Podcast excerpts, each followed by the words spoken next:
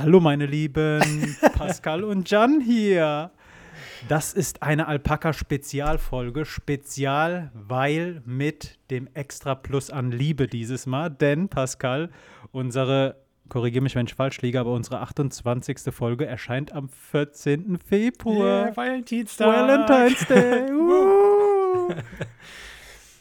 ja, ah, Valentinstag. Pascal, Feier, feiert komm, man das hau, hier hau direkt raus. Auf einer Skala von, von 0 bis 10. Wie viel Liebe verspürst du für mich? Ja. Okay, okay, okay, okay, okay, komm, komm, lass uns, lass uns dieses wunderschöne Duett jetzt hier nicht kaputt machen. Pascal, wie geht's dir? Wie war deine Woche? Äh, meine Woche war ganz gut. Ich hoffe, deine auch. Und ähm, ja, wir hatten hier extrem viel Schnee. Ähm, ist auch überhaupt immer noch da, was mich wundert, weil normalerweise im Wetter ist es eigentlich nicht so, dass der Schnee äh, auch nur für zwei Tage liegen bleibt. Und äh, deswegen habe ich mich halt auch diese Woche irgendwie gefragt, wollen wir nicht Weihnachten einfach verschieben? So immer dann, wenn der erste Schnee tatsächlich bei allen angekommen ist. Ich glaube, das äh, fände ich tatsächlich eine äh, viel bessere Angewohnheit. Einfach da die Weihnachtstage äh, Tage hinzuverlegen. Und äh, ja, was hältst du davon? Finde ich interessant. Ich habe mir sowieso schon die Frage gestellt, wenn ich mich zurückerinnere, wann ich mich daran erinnere, Schnee gesehen zu haben, dann war das meistens Jahresanfang Mhm. oder Februar. Aber ich glaube, ich kann mich an einmal weiße Weihnachten erinnern. Mehr. Also wie gesagt, Schnee kommt meistens am Jahresanfang. Mhm. Ja, ich kann mich schon Von an ein paar Weihnachten erinnern, an denen wirklich Schnee lag und an denen es auch geschneit hat und sowas. Oder beziehungsweise schon mal davor irgendwie. Weißt du, dass man sich halt wirklich mit den ganzen Weihnachtsliedern, die so kommen, auch auf die Weihnachtszeit freuen kann. Selbst wenn dann nicht an Weihnachten direkt Schnee ist. Ähm, aber irgendwie, das habe ich die letzten Jahre immer wieder vermisst und jetzt äh, dachte ich mir halt schon wieder in dieser Woche so, warum machen wir es dann nicht jetzt äh, irgendwie nächste Woche oder so, wenn der Schnee doch da ist. Ähm, ja. Ja, ja, auf jeden Fall. Wir hier in Köln haben keinen Schnee mehr. Was heißt mehr? Wir hatten, ja, wir hatten zwei Nächte so wirklich paar Zentimeter Schnee, Mhm. aber bei weitem nicht mit eurem äh, vergleichbar. Was wir allerdings haben, sind kalte Nächte und der Aachener Weiher, äh, ich glaube, den hatten wir letztes Mal nicht gesehen, aber das ist auf jeden Fall so ein ja, Weiher mitten in der Stadt Mhm. und der ist zugefroren. Oh. Der ist auch nur einen Meter tief, aber ähm, ich fand das interessant. Der war heute voll mit Menschen. Die Polizei stand auch, ich weiß nicht, nicht mit welcher Begründung, aber die stand auf jeden Fall auch daneben. Mhm. Ähm, ich hätte, also ich bin vorbeigejoggt, aber ich hätte mich nicht getraut, auf den Weiher zu gehen. Nee, äh, So. sollte man grundsätzlich auch nicht ähm, ohne Aufsicht tun. Also, ich meine, gibt es nicht auch irgendwie Kontrolleure oder so, die dann gucken, dass das äh, auch äh, sachgemäß vonstatten geht oder so? Ich meine, wenn die Polizei schon da war, dann Ja, vor allen Dingen, was macht die Polizei da? Also, also- will die. Ein Krankenwagen wird, wird doch eher Sinn machen, oder? Ah, Auf jeden Fall, i- ich würde es nicht machen. Ähm, Mhm. Auch wenn, wenn der Weiher nur einen Meter tief ist, einzubrechen bei den Temperaturen. Und ähm, je nachdem, wie man da einbricht, kann es ja dann auch sein, dass irgendwelche äh, Eisstücke sich in dich bohren und so. Ah, ja, nee, also das, das da musst du schon extrem viel Glück haben. Aber du unterkühlst, Ja. glaube ich, viel schneller, als dass das passiert. So. Naja, aber wenn du, wenn du blöd fällst, auch wenn das Ding jetzt Mhm. nur einen Meter tief ist, angenommen, du kommst unter diese Eisplatten, du gerätst in Panik. Also lass uns den Teufel nicht an die digitale Wand malen, aber ähm, es, ich glaube, man sollte es nicht tun. Und es Mhm. hat mich doch gewundert, wie viele Personen da drauf waren. Ja. Weil ich meine, in jeder Stadt hast du immer bei jedem Ereignis irgendeinen Dummen, der meint, irgendwas ausprobieren zu müssen, bei Mhm. dem halt alle anderen sagen so, hey, lass es doch einfach. Ja. Was ich auch mal gelesen hatte, ist, wenn du das dann halt schon machst, dann solltest du am besten immer einen Schraubendreher oder sowas dabei haben, um dich dann notfalls, wenn du halt einkrachst, nochmal an Land zu robben mit dem Schraubendreher. Weil ansonsten kannst du dich halt nicht festhalten. Aber wenn du sowas wie einen Schraubendreher hast, dann äh, kannst du zumindest den reinrammen und dann immer weiter nach vorne robben. Das zumindest versuchen. Und dann halt so schnell wie möglich die Kleidung und sowas ausziehen. Ähm, genau. So als Survival-Tipp. Ich glaube, das ist ein guter Survival-Tipp. Der Punkt ist, es gibt so viele Tipps für kritische Situationen. Mhm. Nur denkt man, wenn man in Panik gerät, auch daran. Ich meine, das beste Beispiel ist ja, wenn irgendwas passiert, man, man, jeder kennt diesen, diese, diese, diese Reihenfolge, die man dann machen soll. Als erstes schauen, ob man irgendwie äh, als erstes den RTW anrufen und dann irgendwie schauen, die ob man irgendwie helfen kann, was ist passiert, Seitenlage, dies, das. Mhm. Aber der Punkt ist, wenn man in Panik gerät, denkt man dann daran. So, Naja, wenn, den deshalb, Notruf abzusetzen, da denkst du im Zweifel eigentlich, glaube ich, immer dran, oder? Das ist ja nicht, das ist ja schnell gemacht. 112 drücken und dann, also. Ja.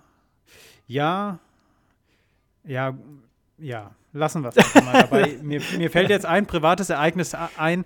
Da Okay. war. Ähm, ja, komm, ich erzähl's einfach. Das bei Betrunkenen bei, ist es oft so, dass du ähm, dann nicht anrufst oder so. Also wenn die schon richtig heftig einen weggekippt haben, dann ist es eher selten, dass man tatsächlich dann in RTW verständigt, beziehungsweise ja, einfach Rettungsdienste. Da Ich- kommt es oft vor, dass du dann die Person eher nach Hause fährst oder so, selbst wenn sie dann eine mega krasse Alkoholvergiftung hat. Ich erinnere mich an den zweiten Schlaganfall meines Opas. Da war ähm, meine Tante und meine Mutter, die waren so in Panik Mhm. in dem Moment, dass sie sich einfach verwählt haben die ganze Zeit bei der 112. Ich meine, das Mhm. sind nur drei Tasten, aber in so einem Moment und ähm, ich gehe auch davon aus, dass wenn das Gespräch mit, also ich habe dann dort angerufen und habe äh, gesagt, so die Adresse genannt und was vorgefallen Mhm. ist.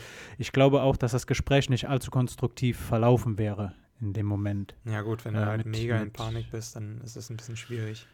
Aber dazu sind die Leute auch am, äh, in der Leitstelle halt ausgebildet, dass sie dir ein bisschen die Panik nehmen.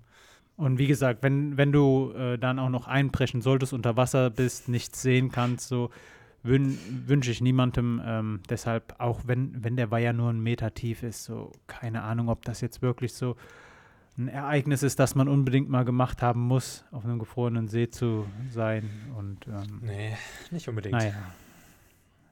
Pascal, ich komme vom Joggen. Ähm, ich war gerade acht Kilometer joggen. Äh, das erste Mal, nein, das zweite Mal im Februar. So ein bisschen Abwechslung in den Lockdown reinzubringen. Mhm. Äh, der Lockdown, lass uns doch kurz das äh, Corona-Thema, das wir die letzten Folgen wirklich nicht angeschnitten haben, doch nochmal kurz besprechen. Wir hatten jetzt ähm, am Mittwoch die, das Treffen mit dem Bundeskanzleramt, also der, Bundes, äh, der, der Bundeskanzlerin und den Länderchefs. Ähm, der Lockdown wird verlängert. Ich blicke ehrlich gesagt immer weniger durch durch die Maßnahmen. Also was ich jetzt verstanden habe, ist, dass Schulen langsam und stufenweise am 1. März geöffnet werden. Mhm. Friseure dürfen auch am 1. März öffnen. Der Einzelhandel bleibt bis zu einer Inzidenz von 35 geschlossen. Und der Lockdown gilt, glaube ich, offiziell bis Mitte März, aber die Länder haben ab dem 22. Februar die Möglichkeit, äh, eigenständig zu öffnen, Mhm. wenn ich mich recht erinnere. Und selbst wenn es dann halt unter der Inzidenz von 35 ist, dann musst du tatsächlich im Prinzip drei Wochen warten. Weil erstmal die Inzidenz 35 muss eine Woche da sein und dann erst in zwei Wochen dürfen die Geschäfte wieder komplett öffnen. Ähm, beziehungsweise natürlich auch mit weiteren Maßnahmen, ähm, sodass Abstand geboten ist. Das habe ich jetzt mitbekommen und äh, ansonsten alles Ländersache. Wie vorher im Prinzip auch schon. Also es gibt äh, wieder nicht irgendwie so eine ähm, klare äh, Roadmap für alle Beteiligten. Es ist wieder, Sachsen hat ja auch schon angekündigt, wieder ähm, verfrüht dann auch äh, Schule zu öffnen und so weiter. Also die haben, glaube ich, jetzt schon am, beginnen sie jetzt, glaube ich, jetzt am Montag schon. Ähm, genau. Und äh, ich glaube, einige andere Bundesländer sind auch in den Vorbereitungen dessen, also ich glaube, Hessen und Rheinland-Pfalz sind da auch mit ähm, dabei und äh, ja, also ist im Prinzip alles wie ge gehabt, würde ich mal sagen. Also viel hat sich jetzt nicht getan. Die, Sa die Situation in Sachsen ist da, äh, aus dem As aufgrund dieses Aspektes nochmal sehr brisant, Mhm, da, es, da das Bundesland ja an Tschechien grenzt genau. und Tschechien eine Inzidenz von immer noch über 400 hat. Ähm, die, äh, Deutschland hat ja jetzt auch Grenzkontrollen eingeführt, Mhm. äh, die Grenze zu Tirol und äh, zu Tschechien. Äh, Finde ich interessant.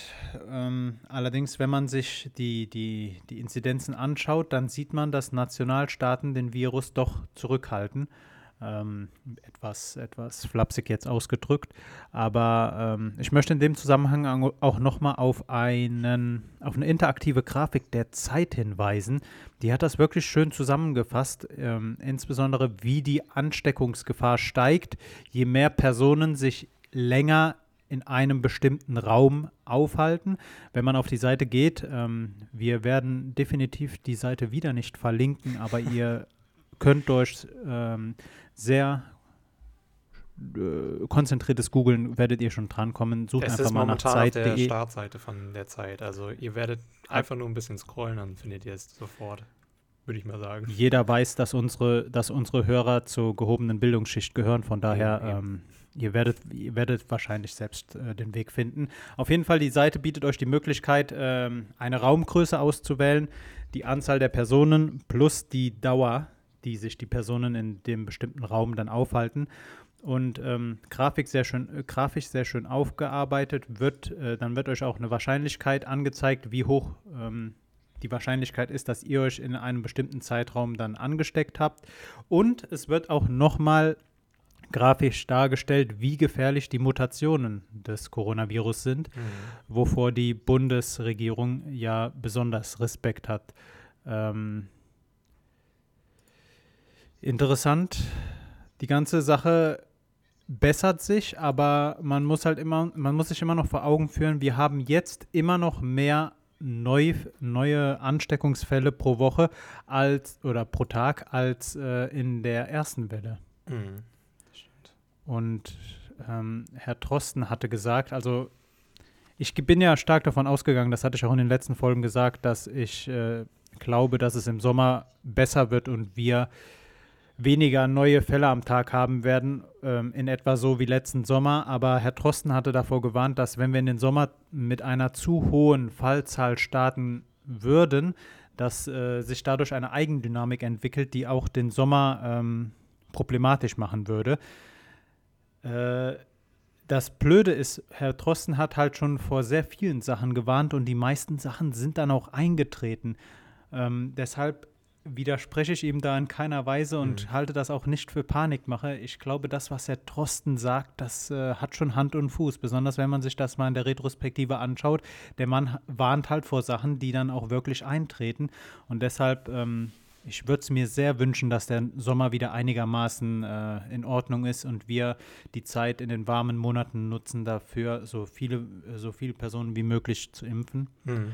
um dann, äh, ja. ja im kommenden Winter wieder einigermaßen normal, also in Anführungszeichen normaler durch den Winter zu kommen. Ja. Ich schätze auch mal, dass so in der Mitte des Sommers, im Juni vielleicht, ähm, auch mal wieder äh, es Zeit wird, Eis zu essen, dass man das mal wieder machen kann und sowas, so ein bisschen Lebensqualität zurückzubekommen. Ähm, also, dass man schön an der Eisdiele quasi, wenn auch nur to go, äh, sich da ein leckeres Eis mitnehmen kann, was ein bisschen besser ist als das aus dem Kühlregal oder so. Und äh, um nochmal auf die Grafik zurückzukommen, ich finde halt auch, was sie cool zeigt, ist, ähm, was Belüftungssysteme so machen. Ähm, und eben auch das Stoßlüften. Und äh, gibt das Ganze auch nochmal irgendwie ein bisschen mathematischer wieder, also ähm, in Zahlen. Und äh, gerade irgendwie während der Pandemie sind wir alle Zahlen versessen. Und äh, deswegen finde ich so, ist das nochmal eine eine ganz tolle Sache, das nochmal zu sehen. Und es zeigt auch, dass Schulen vor allen Dingen ähm, in Zukunft besser belüftet sein sollten. Denn die meisten äh, wissen es ja vielleicht auch aus ihr, ihrer Schulzeit, ähm, Lüften geht eher schlecht, wenn die ähm, Fenster nur gekippt werden können. Und auch die Grafik zeigt, Fenster kippen, das bringt halt wirklich nicht so viel. Und äh, da braucht es dann schon wirklich äh, hochtechnisierte Belüftungssysteme, die dann halt auch wirklich ein bisschen mehr bringen. Was heißt ein bisschen mehr? Es bringt nämlich tatsächlich sogar mehr als das Stoßlüften an sich. Ähm, und äh, das wäre für die nächsten ähm, Pandemien, die da kommen, äh, ja, eine ratsame Sache. Ne? Genau. Interessant, um nochmal auf den Artikel zurückzukommen, interessant fand ich noch, wie viel es ausmacht, wie laut man spricht. Kon konnte man auf der Webseite ja auch äh, aus, au, ähm, auswählen je lauter man spricht, umso mehr Aerosole werden ausgeschüttet. Ja, ja, ausgeschüttet. Ja, ja. Das, Mhm. das finde ich so interessant. Und ähm, was man dort auch einstellen kann, welche Maske man benutzt. Mhm, genau. Und da sieht man halt einfach, dass FFP2-Masken die, äh, die, die Dichte von Aerosolen im Raum deutlich vermindern kann. Mhm. Von daher macht das Ganze schon was aus. Ich war heute vor dem Laufengehen wieder im Supermarkt und habe mich, mich regt das auf, so aktuell in den Supermarkt zu gehen, ist halt bei weitem nicht mehr so einfach wie früher. Du musst dir einen Wagen holen, du musst darauf achten, äh, eine FFP2-Maske zu tragen. Und ähm, meistens gibt es dann auch noch irgendwelche Kontrolleure, die dich dann auch noch auf irgendwelche anderen Sachen hinweisen. Und ich hatte ja hier schon mal drauf, äh, hier schon mal angesprochen, Leute können halt, so wenig sie Auto fahren können, so wenig können sie auch einen äh, Einkaufswagen äh, steuern. ja, Und, den ähm, Fall hatte ich die Woche auch. Da ist eine mit ihrem Einkaufswagen, wollte sie mir ausweichen und brettert voll in die, das äh, Gemüseregal rein und zieht alles mit. Dabei war da so viel Platz wirklich. Also keine Ahnung. Ähm, dann habe ich ihr halt geholfen, das wieder alles in Ordnung zu bringen. Und dann kam auch ein Mitarbeiter und so und hat dann ähm, ja mitgemacht, äh, äh, beziehungsweise gesagt, ja, sie können es jetzt sein lassen, ich mache den Rest. Aber da lag quasi alles so auf dem Boden.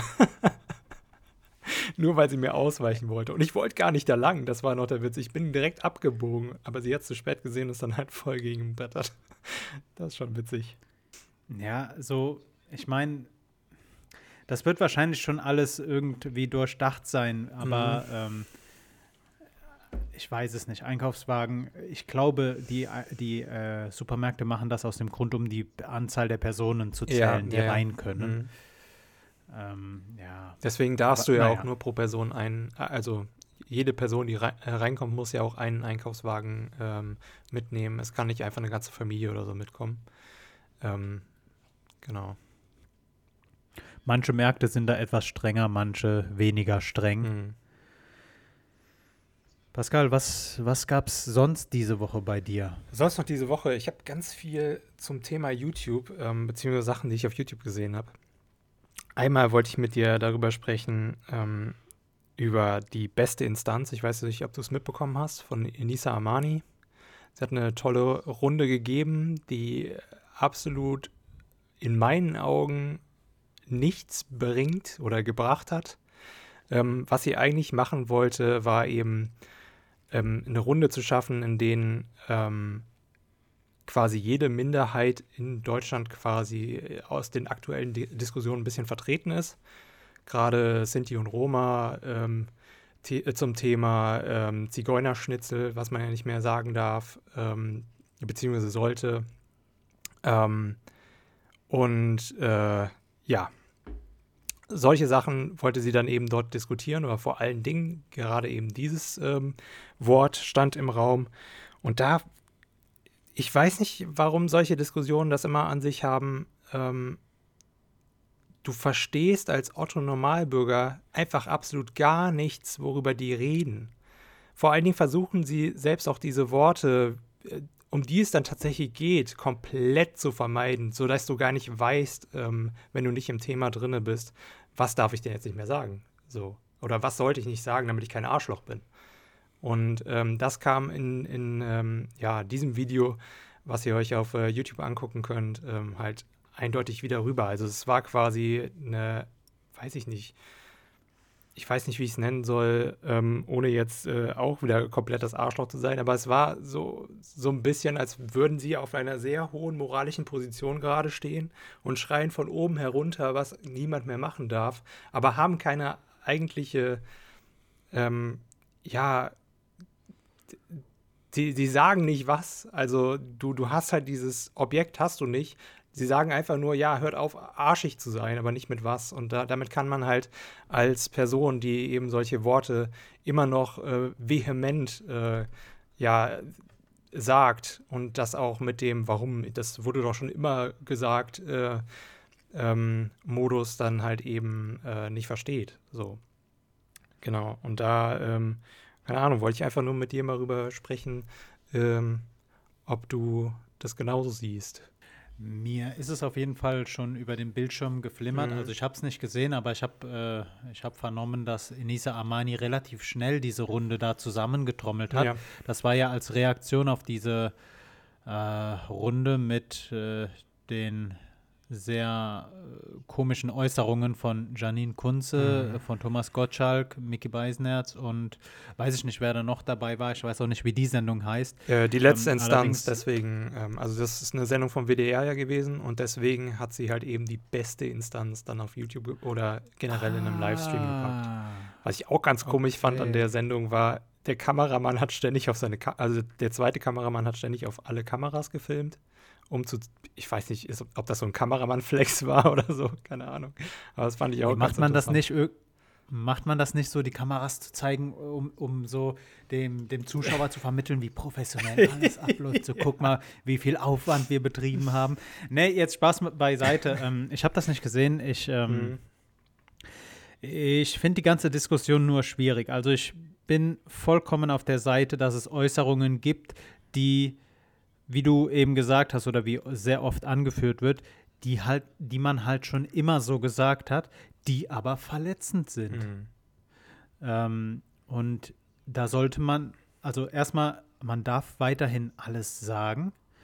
Man sollte nur drüber nachdenken, ob man sich da, ob man sich ein gewisses Vokabular wirklich zu eigen macht. Besonders wenn andere Personen sagen, es verletzt mich. Denn nicht du als Sprechender entscheidest, ob es dich verletzt oder nicht, sondern verletzen ist ja immer eine, eine, eine ähm, situativ und ah, jetzt, jetzt verplapper ich mich wieder. Ob sich jemand verletzt fühlt oder nicht, hängt ja immer davon ab, wo die Worte aufgenommen werden. Das hängt immer vom Und, Empfänger ähm, einfach ab. Du kannst zwar natürlich auch als richtig. Sender einfach von dir sagen, ja, ich möchte jetzt verletzen und benutzt dann eben jene Worte. Ähm, aber ähm, ja, ist schon halt komplett richtig. Du musst halt immer einfach aufpassen, ähm, dass du keine anderen Personen verletzt. Es sei denn natürlich, dein, dein Weg ist es halt wirklich, äh, das Arschloch vom Dienst zu sein. Dann ähm, mach halt weiter so, aber dann musst du halt auch damit rechnen, blöd angeblafft zu werden, beziehungsweise, was heißt blöd, zu Recht, ähm, eben dafür kritisiert zu werden oder eben, ja, ebenso auch äh, verletzt zu werden, ähm, ist dann durchaus berechtigt, wenn man dann halt eben so kindisch ist. Und ähm, ja, Von daher fi- finde ich es auch ein bisschen unglücklich ausgedrückt, wenn sich da äh, Moderatoren hinsetzen bei der Sendung vom WDR und sagen, äh, sie wollten damit niemanden verletzen. Wie gesagt, ob die es wollen oder nicht, ist, es hängt halt hier nicht von der Absichtsbekundung ab, sondern von den Taten oder von den Worten, die du wählst. Mhm. Und ähm, da sollte man ein bisschen vorsicht, vorsichtig sein. Schwieriger finde ich die Debatte, wenn es darum geht, äh, sollte man Straßennamen umbenennen. Und noch schwieriger finde ich es, ähm, darüber zu sprechen, ob Kinderbücher umgeschrieben werden sollten. Denn so Begriffe wie Moor oder sowas ähm, findet man halt auch in Kinderbüchern. Meine Position ist dazu, wir sollten also erstmal, es äh, gehören auch Kinderbücher für mich unter den Überbegriff Kunst. Und Kunst sollte, auch wenn sie vollkommen zeitlich nicht mehr adäquat ist, wenn sie aus der Zeit gefallen ist, wenn da ein Vokabular genutzt wird, das heute so nicht mehr genutzt wird, ist es halt immer noch ein Stück Kunsthistorie, die beibehalten werden sollte, um Leuten heute und auch morgen zu zeigen, wie man damals gesprochen hat, was für Wörter man damals genutzt hat und warum man das heute nicht mehr nutzt. Wenn wir alle Fehler der Vergangenheit ausradieren, dann haben wir heute und auch in der Zukunft keine Beispiele mehr, um zu zeigen, wie man es anders oder besser macht. Deshalb ähm, Kinderbücher auf jeden Fall so lassen. Ich kann allerdings auch, ich verstehe dieses Argument, wenn dann Mütter sagen, sie möchten, dass ähm, ihre Kinder Bücher lesen, in denen sie nicht beleidigt werden. mhm. Das, das, das stimmt. Aber ich glaube, da diese Bücher ja nicht explizit an das Kind gerichtet sind, also wenn von einem, wenn, wenn da ein bestimmter Begriff gewählt wird, dann ist ja nicht das eine Kind gemeint. Es, äh, ähm, es ist halt eine Geschichte, die erzählt wird. Ich hoffe, du verstehst, was ich, ich meine. verstehe das schon, ja. Das ist ein sehr, das ist ein sehr heikles Terrain. Ähm, schwierig finde ich auch. In Berlin hatten wir die Diskussion um die Mohrenstraße. Mhm. Äh, das ist auch, äh, ist auch eine U-Bahn-Haltestelle und die sollte umbenannt werden und die wird auch jetzt umbenannt. Ähm, weiß ich nicht, Straßen umzubenennen. Ich äh, bin, also Mohrenstraße ist ein sehr unglücklich gewählter Begriff und ich denke, da da ist eine Name, da ist eine Umbenennung angebracht aus dem Grund, weil hier keine spezielle Person mit dem Person gemeint ist. Aber das wären wir auch schon bei dem nächsten Punkt. Die Diskussion, die wir in den USA haben, dieses, soll man Statuen von Menschen entfernen, weil man jetzt mit der Zeit herausgefunden hat, dass das auch Plantagenbetreiber waren, dass die Personen weiß ich nicht, äh, damals in der NS-Zeit irgendwie aktiv waren und, und so weiter. Also dass man halt, ähm, es gibt ja heute noch sehr viele Statuen oder Huldigungen an Personen, ähm, die früher echt unschöne Sachen gemacht haben, um es mal kurz auszudrücken. Und ähm, deshalb bin ich auch so jemand, der sagt, es ist schwierig, irgendwie Plätze, Orte, Geschäfte, Gebäude nach einer bestimmten Person zu benennen, weil es immer Personen gibt, die einer Person den moralischen oder ethischen Status aberkennen, als, als äh, Person zu gelten, die der auf so eine Art und Weise gedacht werden sollte. Deshalb denke ich, dass man Ereignisse, Kunst oder auch bestimmte Daten, wie zum Beispiel den 3. Oktober, dass man solche Sachen feiern sollte, aber man sollte keine Menschen feiern. Damit macht man sich angreifbar, da, damit ist meistens nicht jeder einverstanden und dann kommt man halt zu solchen Diskussionen, die sehr schwierig zu führen sind, meiner Meinung nach, ähm, und die sehr viel Sprengpotenzial haben. Im Endeffekt geht es ja darum eigentlich nur, ob man eine Straße umbenennt oder ob man eine Statue entfernt oder nicht aber diese Symbole sind für manche Menschen so aufgeladen und so aufgeladene Diskussionen führen dann halt immer dazu, dass sie äh, eine gewisse politische Sprengkraft haben. Und deshalb denke ich, jeder sollte selbst drüber nachdenken, welche Worte er nutzt. Und wir sollten uns halt immer vor Augen führen, nicht wir als Sprecher entscheiden, was wen verletzt, oder nicht die Absicht entscheidet, was verletzend ist, sondern die Wortwahl und wo und wie es aufgenommen wird. Äh, ja, also was ich dazu einmal sagen wollte zum Thema Kindergeschichten. Ähm, ich verstehe, was du meinst mit Kunst und so weiter. Aber man versucht ja auch nicht, die Kindergeschichten grundsätzlich, auch alte Auflagen, sage ich jetzt mal, irgendwie zu vernichten, sondern die Neuauflagen mit derselben Moral wiederzugeben, aber ohne verletzend zu sein. Und das finde ich wiederum eben richtig in der ähm, Art und Weise, wenn man das so macht. Und dann eben andere Figuren einfach nimmt, statt dann aus den alten Geschichten, beispielsweise, wenn es dann heißt, hier ähm, irgendwelche Mohren oder sowas sind die Bösen, sondern man macht dann halt eben einfach nur ein Ungeheuer daraus oder sowas, was dann halt mehr Fantasy-like ist was nicht verletzend ist, äh, weil es eben dann keine ähm, ethnische Gruppe ist. Ähm, und ähm, da kann ich das durchaus verstehen. Bei Statuen und sowas, da kann man dann nochmal drüber diskutieren, ist das wirklich historisch relevant, ob die Figur überhaupt da steht und so weiter und so fort. Da ist halt eher so wirklich dieser geschichtliche Faktor, hat die Person eine, eine wirklich krasse Rolle in der Menschheitsgeschichte eben gehabt und hat irgendwas mega Gutes gemacht, auch wenn sie ein böser Mensch war ähm, oder eben irgendwie auch äh, an der Sklaverei beteiligt war und sowas. Da könnte man halt nochmal ähm, einzeln halt eben draufgehen ähm, und äh, das daran beurteilen. Ähm, genau, und ähm, Klar können wir jetzt nicht auch sagen, nee, wir müssen den Trump Tower beispielsweise abreißen, weil Donald Trump war ein dummer Präsident. So, den, ähm, das wollen wir aus den Geschichtsbüchern am besten rausstreichen. Also, ähm, so weit sollte man dann, glaube ich, nicht gehen. Was dann Straßennamen anbelangt, finde ich es gut, dass dann eben solche Sachen wie Mohrenstraße und sowas rausgenommen werden, weil ehrlich gesagt, wen juckt das, wie diese dumme Straße heißt? Es ist vollkommen egal. Hauptsache, es wird eingetragen ins nächste ähm, Navigationsgeräte-Update äh, und auf Google und dann ist alles okay. Genauso ist es halt auch eben, ähm, warum, äh, also man kann vielleicht noch einen historischen Hintergrund da sehen, ähm, warum in Bayern beispielsweise immer noch Straßen existieren, die Judengasse heißen weil halt eben früher im Mittelalter dann dort ähm, überwiegend Juden gelebt haben außerhalb des Bezirkes oder sowas, außerhalb der Stadt ähm, an einem Randbezirk. Aber äh, warum steht das denn immer noch da? Also, da, das, keine Ahnung.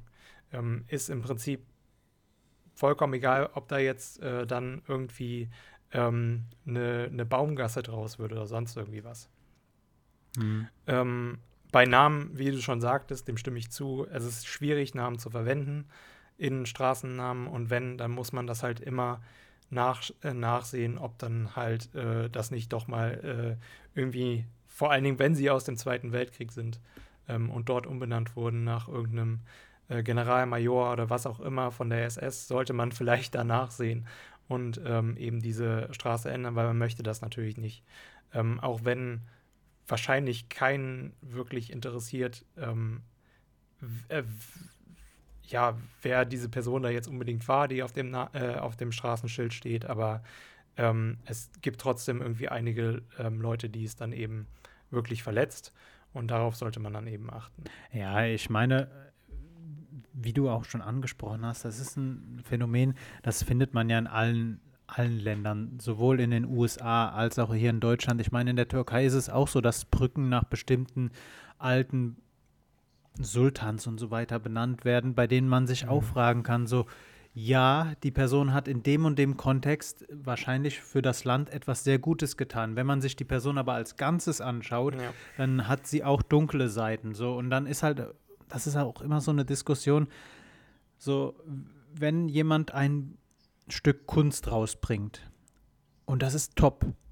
Aber als Mensch ist er eine komplette Flaute. Hm. Kannst du dann die Kunst noch genießen? Also, um es konkret zu machen, jemand schreibt ein Buch, toller Roman, klasse Geschichte, ist aber der höchst, ist aber der größte Nazi. Hm. Kaufst du das Buch und äh, kannst, kannst du dann das Buch genießen oder sagst du, es ist schwierig, weil man Kunst nicht vom Künstler trennen kann? Das ist äh, eine mega lange Diskussion, die wir da jetzt aufpacken. Ähm, aber ein Beispiel, das, ähm, das ist, glaube ich, verdeutlicht, dass es egal ist, ist, glaube ich, H.P. Lovecraft. In der Fantasy-Horror-Szene ähm, ist er halt mit seinem Cthulhu und so weiter wirklich äh, immer noch sehr, sehr beliebt und Inspiration für viele Horrorfilme. Ähm, Horrorspiele und so weiter und so fort. Und ähm, war aber trotzdem halt wirklich einfach ein kranker Antisemit. Ähm, Im Prinzip geht es auch in Teilen seiner Bücher nicht um nichts anderes als um ähm, äh, ja, menschenverachtenden Horror. Ähm, dass es eben zum Beispiel wie bei Cthulhu dann eben eine Sekte gibt, die dann ähm, Teile äh, von Menschen eben an dieses Monster verfüttern und so weiter und so fort. Ähm, also von daher äh, ja, also keine Ahnung. Mich sowieso, äh, bei mir ist es irgendwie so, ich, ich kann das immer sehr gut trennen, ähm, was jetzt dann eben wie bei Michael Jackson oder sowas, er, trotz dass er halt eben ähm, ja, äh, ja, einfach kein guter Mensch war, ähm, macht er trotzdem, hat er trotzdem geile Musik gemacht. So, also du kannst mhm. ja trotzdem mitsingen und so weiter. Und ähm, dann sehe ich auch einfach nur dieses Musikstück gerade und nicht die Person. Aber ich denke schon, dass es da einige Menschen auch gibt, die das einfach absolut nicht trennen können und die das wirklich ungemein aufregt. Ist ein, ist ein schwieriges Thema. Äh, ich bin da aber bei dir. Ich denke, dass, also wenn wir sagen, Kunst ist frei, dann sollte sie auch so frei vom Künstler zu sehen sein. Mhm. Ähm, ich bin da bei dir. Ich versuche auch immer, das Werk als Einzelnes zu betrachten, weil ähm, wenn man sich dann mit Künstlern oder mit Menschen generell auseinandersetzt, dann findet man halt immer irgendwas, was einen abstoßend findet. Besonders bei Personen, die in der Öffentlichkeit stehen. Und ähm, ich bin aber auch vollkommen bei dir, wenn du sagst, dass du verstehst, dass manche Personen dann eine, eine bestimmte Art von Kunst nicht mehr konsumieren können, wenn der äh, Künstler eine heftige charakteristische Nullnummer war. Mhm. Ähm, aber man sollte dann trotzdem nicht andere Personen verurteilen, die diese Art von Kunst immer noch genießen. Ähm, ja, ich habe ich hab auch mal so ein anderes Gegenbeispiel. Sebastian Fitzek zum Beispiel. Mag ich als mhm. Autor mhm. ähm, ähm, wirklich so als Person. Finde ich ihn in Talks und so weiter, finde ich ihn ganz cool.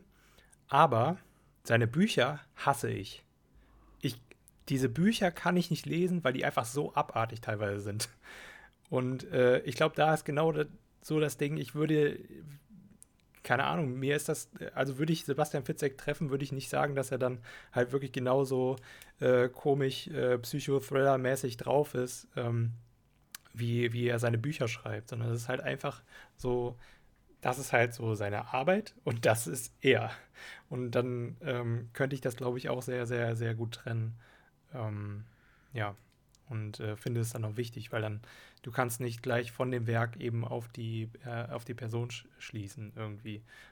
Anderes Beispiel, das mir gerade dazu noch einfällt, ohne den Blog jetzt ellenlang zu machen. ja. ähm, in der, in der Rap-Musik. Jeder Rapper kokettiert mit, äh, wow, meine Freunde sind so kriminell und ticken so und so viel Kilos und äh, wir verdienen unser Geld damit mhm. und äh, hiermit. Genau. Äh, alle singen die Lieder mit und äh, hören sie und fühlen sich dabei cool, aber wenn dann mal rauskommt, dass ein Rapper wirklich mit der organisierten Kriminalität äh, abhängt, dann auf einmal wird es manchen schon zu hart. Mhm. Also ähm, ich glaube, dass viele Personen äh, auch, ich meine, Kriegsfilme sind ja auch so ein Beispiel.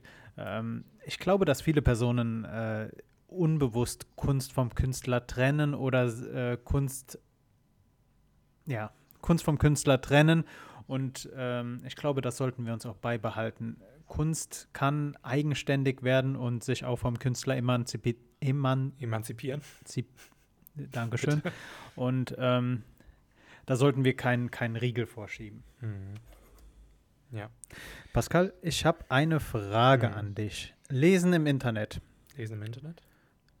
Was ist das bei dir ein großes Thema? Was liest du abgesehen von, äh, Zei von Zeitungen, Verlagen oder sonst irgendwas? Was liest du im Internet? Uh, Reddit, uh, Subreddits. okay. Hm, ja, und ansonsten meistens Kurznachrichten, Twitter, sowas. Wie sieht es mit Blogs aus? Blogs gar nicht. Gar nicht. Liegt vielleicht, okay. also keine Ahnung. Blogs sind so ein so ein sehr nischiges Ding, finde ich. Keine Ahnung. Deswegen ja. schreibe ich auch gerne in meinen eigenen Blog. Äh, äh, also ungerne, so. Nicht gerne. Ähm, ja, ich weiß nicht, ich habe da, hab da gar keinen. Die meisten Blogartikel, die du sowieso momentan findest oder die so die große Masse sind, sind vollkommen uninteressant, weil sie einfach nur irgendwie was reproduzieren, was du schon mal irgendwo gehört hast, in Langform ähm, oder was du eher nicht so kompakt haben möchtest, sondern wirklich weit ausgeführt. Und dann hättest du vielleicht eher ein Sachbuch dazu lesen sollen, weil ähm, du kannst halt einfach auch in so einem kleinen Blogartikel kannst du nicht die ganzen Fakten raushauen, dann wirst du halt wirklich äh, irre als Leser. Ähm, mhm. Genau, also Blogs sind für mich irgendwie so ein Unding. Mir ist aufgefallen, immer wenn ich äh, versuche, neue Themen für unsere Sendung hier zu finden, schaue ich oft bei Blogs vorbei. Und äh, mein, mein Repertoire an Blogs, die noch aktiv sind, ist ziemlich rar. Mhm. Ich habe, ähm, ich google dann auch meistens mal nach deutschen Blogs oder größeren Blogs oder Blogs in deutscher Sprache. Und dann finde ich da Auflistungen von, weiß ich nicht, vor fünf Jahren. Das alleine zeigt schon mal, dass dieses Blog-Thema an Aktualität sehr verloren hat. Ja. Und wenn man dann auf die meisten Blogs geht, sind die inaktiv. Mhm. Und ich glaube auch, ähm, dass Lesen im Internet generell so ein Ding ist. Du kannst es nicht machen, während du etwas anderes machst, wie zum Beispiel Musik hören. Du musst konzentrierter sein, als äh, wenn du auf YouTube ein Video schaust. Mhm. Von daher glaube ich, dass Blogs an sich im Internet nicht gut wachsen können. Mhm. Äh, Nachteil dabei ist, dass ein Blog halt ein Internet braucht. Ansonsten wäre es halt eine Kolumne, würde ich sagen, in einer Zeitung, in einer gedruckten Zeitung. Mhm. Ähm, andererseits habe ich oder kann ich diesem, diesem Format eines Blogs sehr viel ab, ab, äh, abgewinnen. Es ist die einfachste Art, im Internet seine eigene Meinung, seine eigenen Ansichten, Erlebnisse zu, zu publizieren. Und ähm, aus, aus SEO-Sicht, also aus äh, marketingtechnischer Sicht, ist es sogar recht ähm, empfehlenswert, einen Blog zu starten. Also die meisten großen ja. Unternehmen haben ja Blogs. Ja, also mit, für äh, Unternehmen kann ich es auch voll verstehen, so einen großen Blog. Ähm, und ich sehe auch Blogs eher nur so als, ähm, als quasi Feature auf einer Unternehmenswebsite. Da, da kann ich das sehr, sehr ähm, verstehen, dass man einen hat, weil die ähm, dieses Blog-Format gibt dem Unternehmen nochmal ein bisschen mehr, ähm, beziehungsweise dem, dem, dem, ähm, ja, dem Besucher der Website ähm, und damit potenziellen Kunden oder Mitarbeiter nochmal ein bisschen mehr Einblick in das Unternehmen. Und daher finde ich die sehr, sehr wichtig für Unternehmen. Aber für Einzelpersonen dient es, glaube ich, vielleicht nur noch so mehr als ähm, Output einer Reisegeschichte oder irgendwie einer Lebensgeschichte, die man wirklich mal loswerden möchte in die Öffentlichkeit und die bleibt dann da so. Die hast du dann da aufgeschrieben als Blogformat, weil du vielleicht eher kein Typ bist, der dann eben ein Buch schreibt oder sowas, sondern das eher mal so in Kurzformat einfach nur seine Gedanken auffassen wollte und ähm, ja, das quasi an die Öffentlichkeit bringen wollte, sonst könntest du ja auch einfach ein Tagebuch schreiben. Ähm, und äh, ich denke, das ist dann halt einfach so das Ding. Im persönlichen Bereich ist es eher so ein ja, Tagebuch, ein erweitertes mit Leuten, die kommentieren können. Und dann im unternehmerischen Bereich ist es aber wichtig, um die Unternehmensgeschichte einfach ähm, weiter nach vorne zu bringen, weiter an den Kunden heran oder eben an potenzielle ähm, spätere Mitarbeiter, ähm, die das Unternehmen vielleicht sucht. Also genau, ähm, ja. Also das ist irgendwie für mich ein Blog. Ich bin auf das Thema auch gekommen, weil ich diese Woche, nein, gestern, um genau zu sein, weil ich gestern mein zweites Buch für dieses Jahr äh, zu Ende gelesen mhm. habe. Das, ähm, das erste Buch war Soloalbum, das zweite Buch war Panikherz, beide von Benjamin von Stuckrad-Barre. Und ich habe jetzt angefangen direkt mit ähm, Wir kommen von Ronja von Rönne.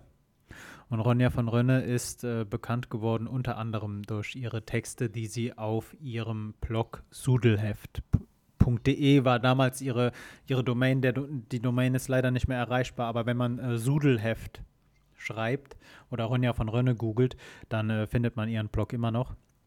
Und ähm, sie, äh, Ronja von Rönne ist eine Autorin, äh, Schriftstellerin, die eine Zeit lang für die Welt geschrieben hat. Inzwischen ähm, moderiert sie das, äh, das ja, Format von Arte Street Philosophy auf YouTube. Ähm, tolle, wirklich tolle, äh, tolle Folgen, tolle Serien, tolle Themen, die dort besprochen werden. Kann ich auch jedem nur mal ans Herz äh, legen, wenn, wenn ihr wenn ihr Kunst wollt, die auch ein bisschen ähm, irgendwas vermittelt, irgendwas transportiert, Fragen stellt, über die man sich auch mal Gedanken machen kann, äh, die länger als fünf Minuten gehen, dann empfehle ich euch Street Philosophy. Ansonsten empfehle ich euch aber auch die Texte von äh, Ronja von Rönne. Äh, damit meine ich jetzt noch nicht das Buch, weil, wie gesagt, ich ähm, bin noch gerade am Anfang, es zu lesen. Und ähm, möchte aber trotzdem hier nochmal die Fahne für Blogs sehr hoch halten und ähm, ja, unter anderem für ihren Blog. Pascal, damit mhm. übergebe ich den, den Sprechstein an dich. ja, ich dachte schon. So, es kommt jetzt eine mega lange Pause. Ähm, ja, also, ähm, wie gesagt, ich glaube, gerade auch, wo du es ansprichst, Philosophie, das ist so eine Nische, die noch sehr, glaube ich, im äh, Blog-Metier ähm, gehandhabt wird, gerne und an denen ähm, sich bestimmt sehr viele Philosophen auch bedienen oder eben auch Autoren, die mehr in eine, ähm, ja, Richtung gehen, die wirklich eher ein bisschen was äh, höher feuilletonistisch vielleicht so, äh, sogar schon sind, ähm, gehen. Ähm, und äh, daher wirklich, wie gesagt, ist eher ein bisschen nischig. Alle anderen machen dann eher wahrscheinlich Vlogs auf YouTube oder sowas. Da mhm. ist es, mhm. glaube ich, dann eher hingewandert, dass man ähm, nicht mal mehr was schreiben muss, sondern einfach wirklich in die Kamera labern kann. Ähm, Genau. Um ganz kurz, um ganz kurz auf die Vlogs zu sprechen zu kommen, du bekommst aber auch einfach mit einem Video schaffst du es mehr oder schaffst du es einfacher, mehr Leute zu erreichen. Mhm.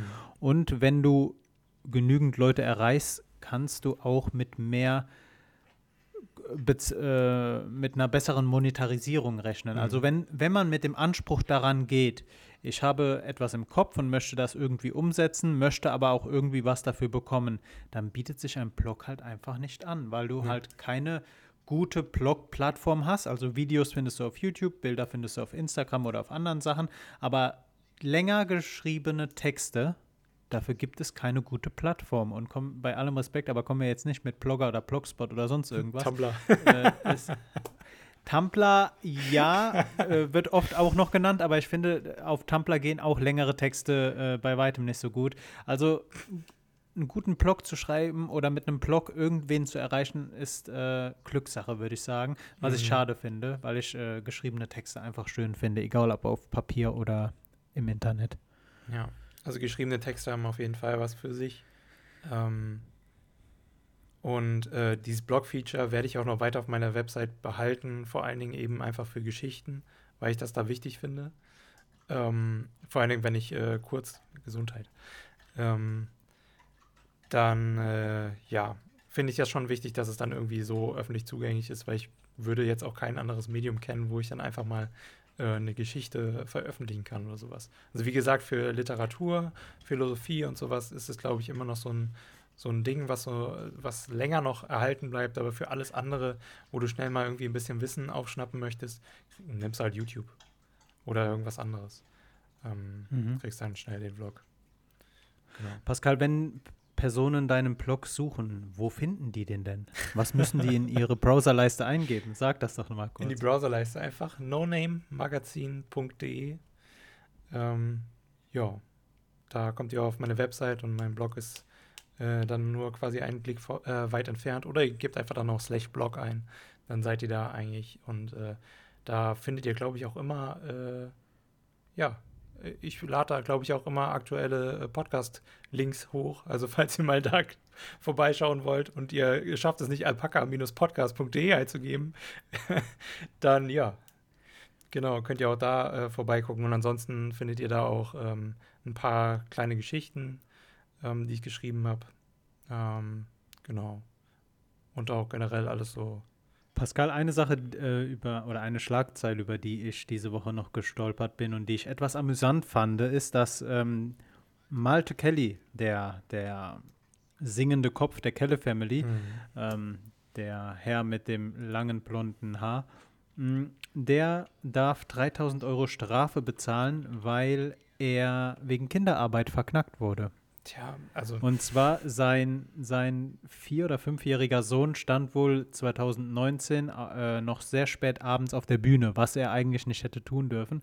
Das fand ich doch recht äh, lustig. Besonders hinsichtlich der, der Diskussion, die wir aktuell haben ähm, mit diesem Lieferketten, Lieferkettengesetz, äh, das 2003, also das jetzt beschlossen wurde, 2023 soll es in Kraft treten, dass Mhm. auch hier in Deutschland ansässige per, äh, Unternehmen zuständig sind, dass all ihre Produktions, äh, ihre, ihre ganze Produktion frei von Kinderarbeit ist, sein sollte. Ich meine, sollte halt jetzt schon sein, aber anscheinend äh, ist das so eine Sache, die man trotzdem noch mit Gesetzen festlegen muss. So frage ich mich auch bei manchen Sachen. So manche Sachen ergeben sich doch einfach aus dem klaren Menschenverstand, aus der Ethik, die man hat. Und die müssen halt nicht mehr mit, Ges mit, mit Gesetzen festgehalten werden. Aber anscheinend gibt es halt immer noch.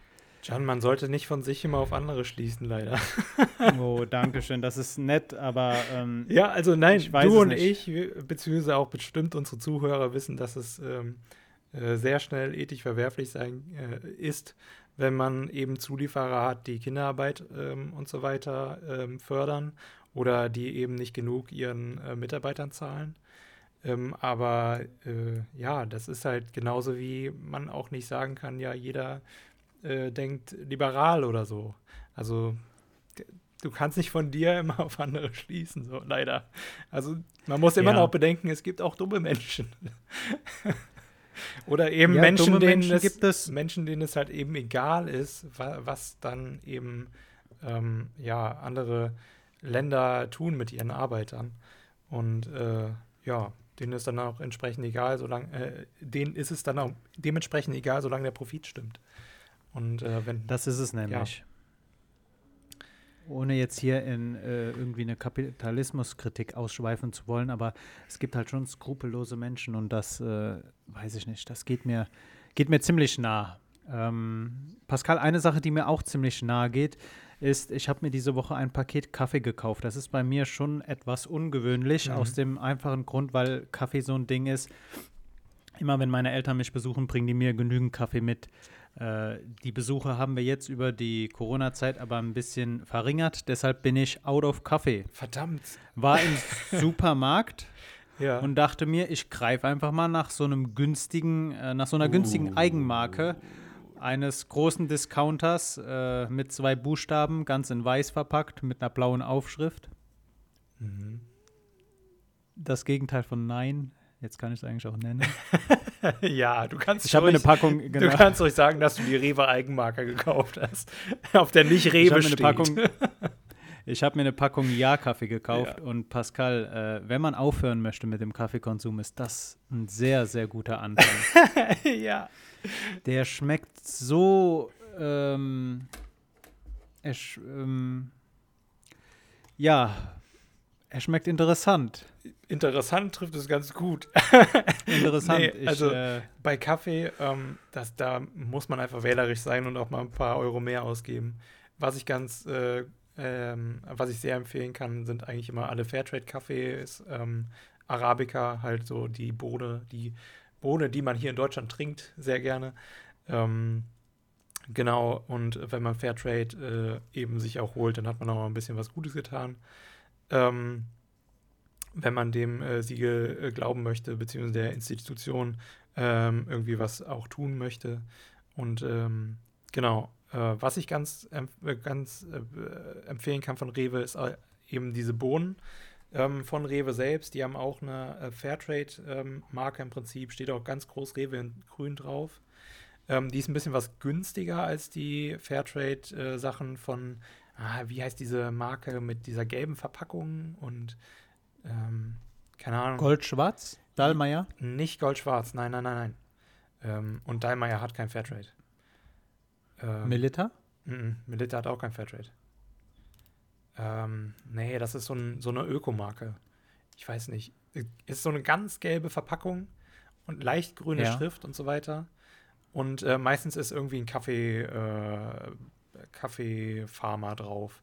So. Hm. Ähm, genau, die kann ich auch äh, sehr empfehlen. Schmecken sehr intensiv auf jeden Fall. Funktioniert aber natürlich ähm, mehr oder weniger nur, wenn du dann halt ähm, ja, eine Kaffeemaschine hast mit ähm, äh, Malfunktion, beziehungsweise oder nur ein Malgerät auch zu Hause hast, Hm. wenn du Filterkaffee trinkst. Nee, bei mir, bei mir geht es nach, äh, äh, ich habe nach äh, Pulverkaffee geschaut Mhm.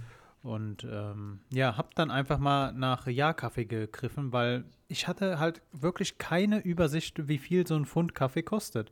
Und da waren dann halt die großen Marken, Sehr teuer. ich hab bisher Melita sehr präferiert. Mhm. Ähm, die hat halt einfach fünf noch was gekostet. Und dann habe ich mir diese Ja-Packung angeschaut und die war bei drei, weiß ich nicht, irgendwas. Mhm. Und dann dachte ich mir so, fast das Doppelte vom Preis. So, was ist denn da der Unterschied?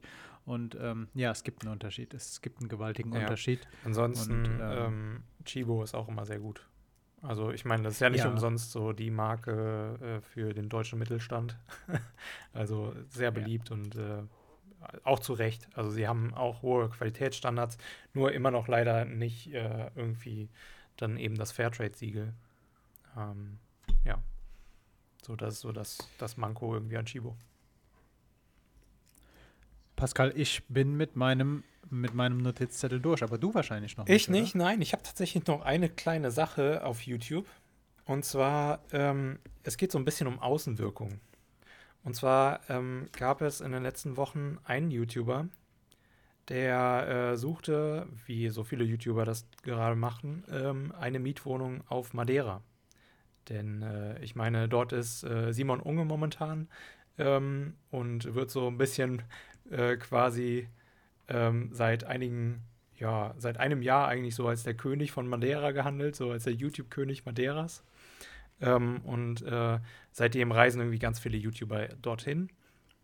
Ähm, und ja, der entsprechende YouTuber äh, namens Vic, äh, früher Iblali, vielleicht kennen ihn noch eine, äh, einige. Ähm, ja, er hat einen Tweet rausgehauen, auf dem er eben Post ähm, auf Madeira bei ähm, einem Hintergrund, der wirklich an das Paradies grenzt und sagt äh, unter dem Tweet sowas wie Fuck the System.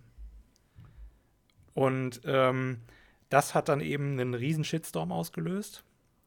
Ähm, und er hat das absolut nicht verstanden, ähm, was denn jetzt sein Fehler war. Und er hat gar nicht verstanden, was für eine Aus Außenwirkung irgendwie sein Post hatte.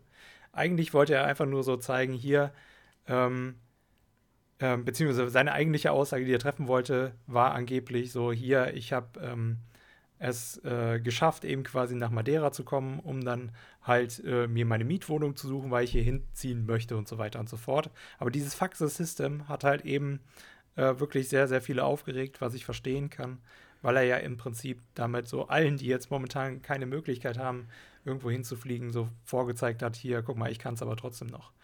Ähm, und äh, ja, das fand ich einmal ganz witzig und ähm, vor, ich glaube, vor einiger Zeit gab es auch ganz viele Videos, auch in dieser Woche. Ich meine, Jan Böhmermann hat es auch erwähnt. Ich habe die neue Folge noch nicht gesehen. Ähm, dass ganz viele nach Dubai äh, jetzt auswandern an YouTubern. Ich weiß nicht, hast du gestern die Folge gesehen? Ähm, ähm, ich habe ich hab mir gestern Abend den Ausschnitt angeschaut, mhm. wo, wo Jan Böhmermann auf die Influencer eingeht, die alle nach Dubai äh, jetzt äh, anscheinend ausgewandert sind. Ich dachte, die machen das alle nur äh, für eine bestimmte Zeit. Mhm. Aber ja, Jan Böhmermann hat es aufgegriffen und ich empfehle dir und ich empfehle jedem das Video sich anzuschauen. Ich habe äh, auch nur mitbekommen, beziehungsweise was, was ich auf jeden Fall auch von anderen YouTubern äh, jetzt schon mitbekommen haben, die, äh, die darüber sprechen, ist, dass sie das natürlich einfach machen wegen der Steuer einmal. Ähm, weil auf Madeira zahlst du, glaube ich, null Einkommensteuer. Ähm, und ich glaube, die haben sogar nur eine Wer Mehrwertsteuer von 5% oder so. Ähm, was richtig lächerlich ist. Und äh, ähm, angeblich soll es da sogar irgendwie ähm, Absprachen geben mit ganz vielen Hotels. Also es ist ja ähm, eigentlich bekannt, dass YouTuber oder generell Influencer auch gerne mal von Hotels eben eingeladen werden und die dürfen dann da kostenlos Urlaub machen und so weiter und so fort. Ähm, aber da soll das wohl wirklich quasi, im Prinzip kannst du da fast diese ganze Stadt bereisen und überall in jedem Hotel kostenlos äh, Goldsteaks essen und so ein, so ein Shit. Ähm, fand ich schon sehr, sehr krass. Und da fand ich witzig, dass es da keinen mega Shitstorm gab, so in der Weise, wie es dann eben bei Vic der Fall war. Ähm, weil die posten jetzt nur wirklich ohne irgendwie ähm, ja, auch nur daran zu denken, was sie jetzt dann eben falsch gemacht haben. Ähm, Bilder in der Wüste und freuen sich und äh, ja, sagen nichts anderes als, jo, das System Deutschland kann uns mal. So, wir sind jetzt hier äh, in der Pandemie und äh, feiern das hart ab. Weil da gibt es wohl auch nicht so viele äh, Beschränkungen. iPlali ist mir noch ein Begriff, ähm, allerdings den Shitstorm habe ich nicht mitbekommen. Hm. Ich habe ähm, mitbekommen, dass Unge, äh, Simon Unge in Madeira jetzt schon eine Zeit lang lebt und ähm, habe mir halt auch meine Gedanken gemacht, als jetzt die vielen YouTuber oder Influencer generell nach äh, Dubai ausgewandert sind. Hm, dieses Steuerargument wurde auch von Böhmermann angeführt. Ist bei mir halt äh, so eine Sache.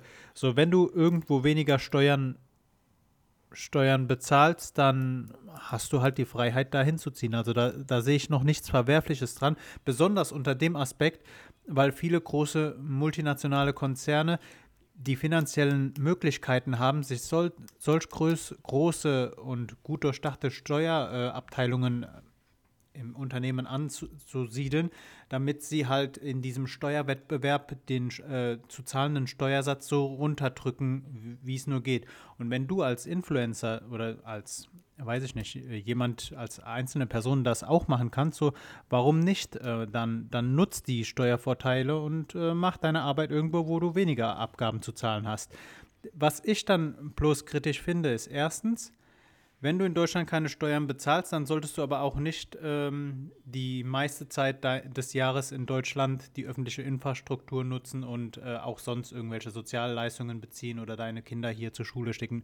Du verstehst, was ich meine. Also mhm. wenn du, wenn du äh, keine Steuern in Deutschland bezahlst, dann solltest du ah, das wenn du in Deutschland lebst, solltest du auch in Deutschland versuchen, das ganze System finanziell am Laufen zu halten. Das ist mein Punkt. Was ich allerdings ein bisschen kritischer sehe, ist, ähm, Dubai ist ja jetzt nicht gerade die Insel der Meinungsfreiheit und der Demokratie. Und ähm, ich finde es kritisch, wenn wir so viele Medien-Outputs, nenne ich jetzt mal, diese großen Kanäle haben, die alle irgendwo in einem, in einem arabischen Emirat rumhängen, wo jetzt Meinungsfreiheit, wo Menschenrechte jetzt nicht so weit oben auf der Tagesordnung stehen äh, und die dann halt hier mil ein Millionenpublikum in Deutschland haben. Mhm. Ähm, ich weiß es nicht, ob ich mir da vielleicht irgendwas zusammenspinne, aber ich halte es für gefährlich, wenn wir ähm, Streamer oder Influencer haben, die im Ausland irgendwo sitzen und äh, nach Deutschland hinein streamen und hier halt ein Millionenpublikum haben. Ist natürlich schwierig, weil du hast wahrscheinlich auch in deiner Abo-Liste irgendwelche amerikanischen YouTuber, denen du folgst und die dann auch hier in Deutschland ein großes Millionenpublikum haben. Mhm. Aber wenn du halt explizit deinen Content auf Deutschland ausrichtest, weil er deutschsprachig ist, weil du mit deutschen Firmen zusammenarbeitest, dann ähm, sehe ich da drinnen schon irgendwie, weiß ich nicht, irgendwie, ich finde es gefährlich, wenn, der, wenn zu viel Content aus dem Ausland kommt, weil er halt einfach nicht mehr die deutschen Maßstäbe hat und sich auch nicht an deutsche Gesetze halten muss. Und das äh, gibt mir ein bisschen zu denken über. Und ansonsten, ja, die Sache mit der Steuervermeidung, ist halt schon, ist, ist ein Thema, ist schwierig, aber ich glaube, da sollte die Politik äh, vorbildhaft vorgehen und erstmal versuchen, also ich glaube, es ist machbar mit genügend Willen dran zu gehen und diese Schlupflöcher, die Unternehmen finden, zu, äh, zu schließen. Und wenn wir da anfangen, dann können wir auch irgendwann drüber nachdenken, ob es, mm, ob es generell wie wir unser Steuersystem neu aufsetzen können, sodass jeder einen gerechten Anteil bezahlt. Aber im Grunde genommen, wenn du halt die meiste Zeit des Jahres in Dubai oder Madeira lebst und ähm, dann, dann mach halt von dort deine Arbeit, was halt für äh, YouTuber oder Influencer halt das Streamen ist oder das Online-Content äh, ist. Und dann äh, bezahl halt dort deine Steuern oder bezahl halt keine Steuern, wie auch immer.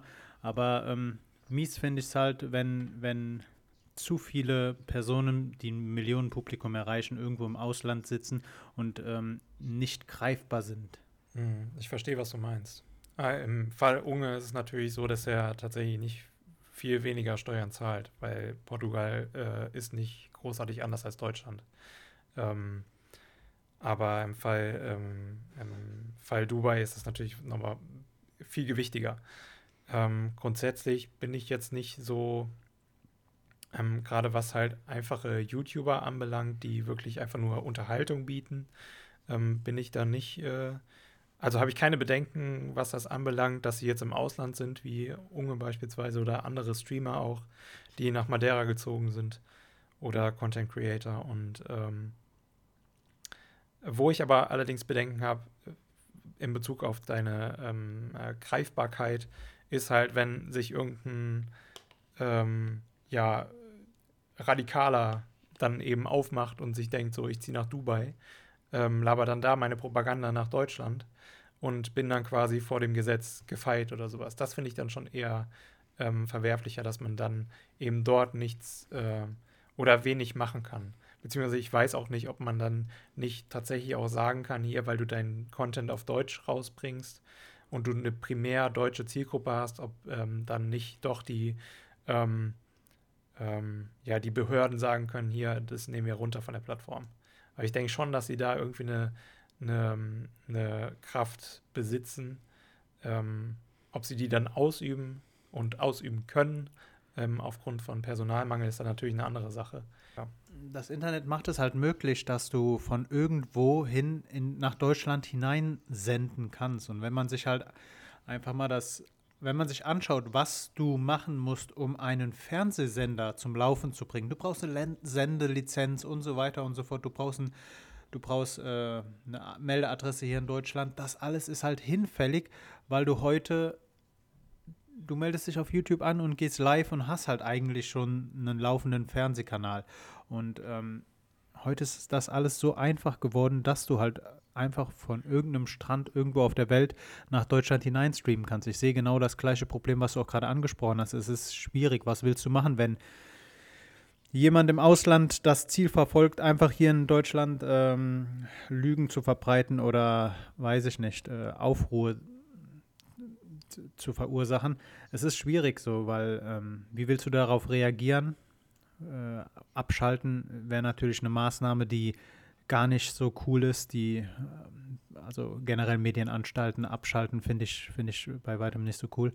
Ähm, aber ist halt irgendwie eine schwierige Sache, besonders wenn du halt in einem Staat bist, die eine andere Auffassung von Meinungsfreiheit und Gleichheit vor dem Gesetz haben als wir. Und äh, bei allem Respekt an Dubai, aber ähm, die Arabischen Emirate sind jetzt halt nach meiner Auffassung nicht die, die Krone der Meinungsfreiheit. So sieht's aus, Pascal. Also so von meiner aus. Seite aus, ich habe jetzt alle Themen fertig. Falls ihr noch irgendwie, ja, ähm, falls ihr noch irgendwie ähm, andere Meinungen dazu habt oder generell irgendwie Feedback uns geben wollt, könnt ihr uns das immer geben an alpaka-podcast.de. Äh, ähm, genau, Postfach at alpaka-podcast.de, so habe ich es jetzt richtig gesagt. Äh, genau, oder eben einfach auf Instagram. So sieht's aus. Weil wir wissen, dass ihr keine Blogs lest, äh, sind wir auch für euch auf Instagram verfügbar. Und ansonsten hat Pascal ja auch schon unsere E-Mail Adressen genannt. Ihr könnt natürlich auch vorbeischauen auf alpaka-podcast.de. Schaut auf dem No Name Magazin vorbei. Ähm, schaut auf den Seiten, auf den Blogs, die wir hier äh, heute in der Folge genannt haben.